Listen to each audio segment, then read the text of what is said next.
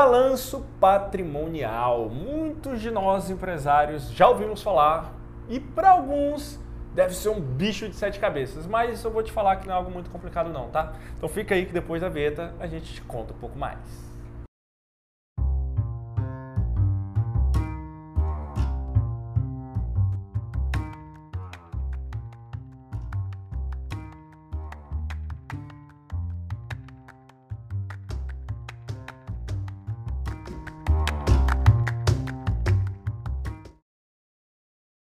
Fala galera, tudo bem? Eu sou o Gabriel. Sou o Bruno. Estamos aqui para falar o que, Brunão? Balanço patrimonial. Cara, balanço patrimonial é um negócio muito simples, né? Muitos empresários têm esse medo, né? Acha que é um bicho de sete cabeças. Ah, o banco pediu. É, olha, o banco pediu, eu vou participar de uma licitação. Pô, não vou conseguir fazer essa licitação por causa desse balanço. Calma, cara, não é nada muito complexo. O que é o balanço patrimonial? De forma bem direta, um relatório que mostra ali é, um resumo financeiro da empresa, onde qualquer profissional, contador, é, financista, pode analisar ali o, a saúde financeira da tua empresa. Exatamente. Inclusive ele tem uma base legal de demonstrativos anuais, né, lá na, no artigo 1179. Isso, né? no 79 do Código Civil. 2002. Isso. E, cara, basicamente, o que é o balanço patrimonial, tá? É igual eu estava explicando para o Gui, que está aqui nos bastidores. É, o fato desse vídeo estar aparecendo para você é muito simples. É muito fácil o Gui chegar ali já com o vídeo editado, postar no YouTube. Porém, tem todo um trabalho por trás. Montar luz, montar cenário, editar, sincronizar áudio. Montar pra... roteiro. Roteiro, fazer capa, para depois que tiver tudo junto, renderizar e subir no YouTube. Subir no YouTube é a parte mais fácil. O balanço patrimonial é a parte mais fácil também da empresa. É simplesmente mostrar o que, é que aconteceu. Para chegar até o balanço patrimonial, é feita uma série de demonstrações. Demonstração de mutação do patrimônio líquido, demonstração do resultado do exercício, entre várias outras demonstrações. Demonstrações de lucros ou prejuízos acumulados. Então, assim, no decorrer do ano, a contabilidade vai ali mensalmente fazendo as obrigações acessórias dessa empresa, né? O que, você faturou em janeiro, o que, você gastou em janeiro, o que, você faturou em fevereiro, o que, você gastou, o que você ganhou em fevereiro e tal, por aí vai, o ano inteiro, né? Para quê? Para que no final do exercício contábil, o exercício contábil é de 1 de janeiro a 31 de dezembro, né, ele faça um apurado disso e tenha-se o balanço patrimonial, logicamente, depois de todas as outras demonstrações. É bem simples, não é muito complicado. Mas, como se divide o balanço patrimonial? Ah, tá. Aquela. Ah, uma equaçãozinha, né? Passivo. Ativo, passivo e patrimônio líquido, né? É, e aí vai aqui um detalhe muito importante, tá? Porque no, no banco, né, é, às vezes débito é o que tu não tem lá, né? Que tu tá uhum. devendo e crédito é o que tu tem, né? No balanço patrimonial, na contabilidade, é tudo invertido. Então, na verdade, débito são os seus bens e os seus direitos. É aquilo que tu tem. Então, toda a sua coluna do ativo, o Gui vai desenhar na tela aqui, onde estou passando a mão. é, a parte do ativo é basicamente a parte que tem os seus bens e direitos da empresa, tá? Então, são os seus débitos ali, tudo é aquilo que você tem como caixa, né? O que você tem em caixa, o que você tem no banco, o que você tem investido, é, os bens da empresa, esse sofá aqui, ó, luz, é, mesa, computador, tudo isso. Carteira de cliente, as Carteira de cliente, a marca, né? A marca, patente, o software, como é o caso da Facilite, né? Então, tudo isso aí são os bens dessa empresa. E eles se dividem em circulante e não circulante.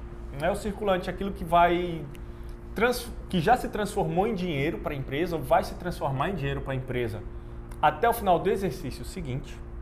Ou seja, estamos em 2022. Então, por exemplo, uh, esse vídeo aqui, não esse vídeo não, vamos supor que esse sofá aqui, esse sofá ele vai me trazer dinheiro, ele vai me converter em dinheiro até o final de 2023. Se sim, então ele é um ativo é, circulante meu aqui da empresa. Porém, isso aqui, ele vai me trazer dinheiro para mais tempo, não só até o final de 2023. Não circulante. Exatamente, então ele é um não circulante, ou seja, ele vai estar lá onde? No meio imobilizado. Justamente porque ele é um bem não circulante, ele vai trazer dinheiro para a empresa por mais tempo e ele é imobilizado, ele está aqui, ele é imóvel, digamos assim, né? É... Pela, pela legislação é até o, o, final do próximo exercício. Então, se a gente está tá gravando esse vídeo agora em março, né? É, em março. Ah. Então, até o final de é, até dezembro de 2023, 2023, ele é considerado um ativo circulante. circulante. Porém, é, como eu estava falando, isso aqui é um ativo mobilizado, então ele vai me trazer dinheiro daqui mais 5 anos, 10 anos. Então Isso. ele fica no não circulante. Basicamente é só o conceito de circulante e não circulante. Então essa é a ponta da, da equação. Então a gente Isso. tem os ativos da empresa, vamos colocar aqui embaixo em algum lugar. O vai embaixo ativo não circulante, ativo circulante. Exato, ó, aqui, aqui em cima ativo circulante, aqui embaixo ativos não circulantes. E na outra ponta da equação, vamos Na lá. outra ponta aqui, é. aí nós temos o passivo. Passivo, vamos lá. Vamos lá, passivo. Passivo, passivo é, é ruim. É. Passivo são as contas credoras, né? Que no nosso caso contábil não é nada legal. É. É, são as contas a pagar, né, Brunão? Salário, imposto, é, o Guilherme, esse povo tudo aí que a gente tem que é. pagar. Então, é, pensão são... alimentícia para quem não tem PJ. Exatamente. É um aí no balanço patrimonial, pessoa física, né? Entra isso daí. Mas são todos os encargos, são todas as obrigações e dívidas da empresa, né? E o conceito de circulante e não circulante é o mesmo, ou seja, as contas que eu tenho para pagar até o final, até dezembro de 2023, estão aqui no meu passivo circulante. As contas que eu tenho para pagar depois disso vão lá no meu passivo não circulante, geralmente financiamento, né, empréstimo de longo prazo, essas coisas assim. Beleza? Muito simples também, não tem muito segredo não. E aí a gente chega no cara que fecha toda essa equação. Depois que você tem um ativo grandão aqui, um passivozinho, você tem um patrimônio líquido complementando o seu balanço patrimonial. Para fechar a equação. Para fechar a equação. Ou, geralmente, né, o seu passivo ou o seu ativo vai ser maior um do que o outro. Dificilmente o seu ativo e o seu passivo vão ser iguais, tá? Muito difícil isso acontecer, muito mesmo. Porém, no balanço, o passivo mais o patrimônio líquido tem que ser igual ao soma total do ativo. Tá? Ou seja, então somando ali seu ativo circulante e o não circulante, ele tem que ser igual ao passivo circulante mais passivo não circulante mais patrimônio líquido. Então, no patrimônio líquido, nós temos a, o capital social, temos as reservas da empresa, reserva legal, reserva de contingência, reserva estatutária e alguma outra reserva que exista. Os ajustes. As reservas de lucros. Ajuste de avaliação patrimonial é, e lucro ou prejuízo acumulado. Pode ter algumas outras contas ali, mas basicamente são essas. E essas contas aqui do patrimônio líquido, geralmente elas você chega nesses valores depois de fazer a DRE, depois de fazer a de demonstração do, de mutação do patrimônio líquido, entre várias outras ali. Por isso que é aqui o cerne de todo o negócio do balanço. É onde vai fechar de fato a soma do lado esquerdo com o lado direito, onde vai fechar as contas de crédito com as contas de débito. Beleza? Muito tranquilo até aqui, ok? E o que, que acontece se a gente não fizer o balanço? Então, empresas do Simples Nacional, por lei, assim, se você não faz a distribuição de lucro de até 32% sobre as receitas, não são obrigadas a informar o balanço. Mas, se a margem, né, se a distribuição de lucro é. for acima disso, tem que ser feito o balanço e registrado na junta comercial. Exatamente. acontece o seguinte, que em tese, o ideal seria que todas as empresas fizessem, né? com exceção Sim. do MEI. Porém, as empresas do Simples Nacional, existe uma facilidade, né, que o governo disse, não, beleza, você não precisa me fazer o balanço patrimonial, aplica-se uma alíquota de 32% e é feito sobre o livro caixa, né, digamos assim, Isso. assim, regime de livro caixa. Beleza, mas para as empresas que fazem, então tem que ser contabilizado todo, tudo certinho, cara. Sim.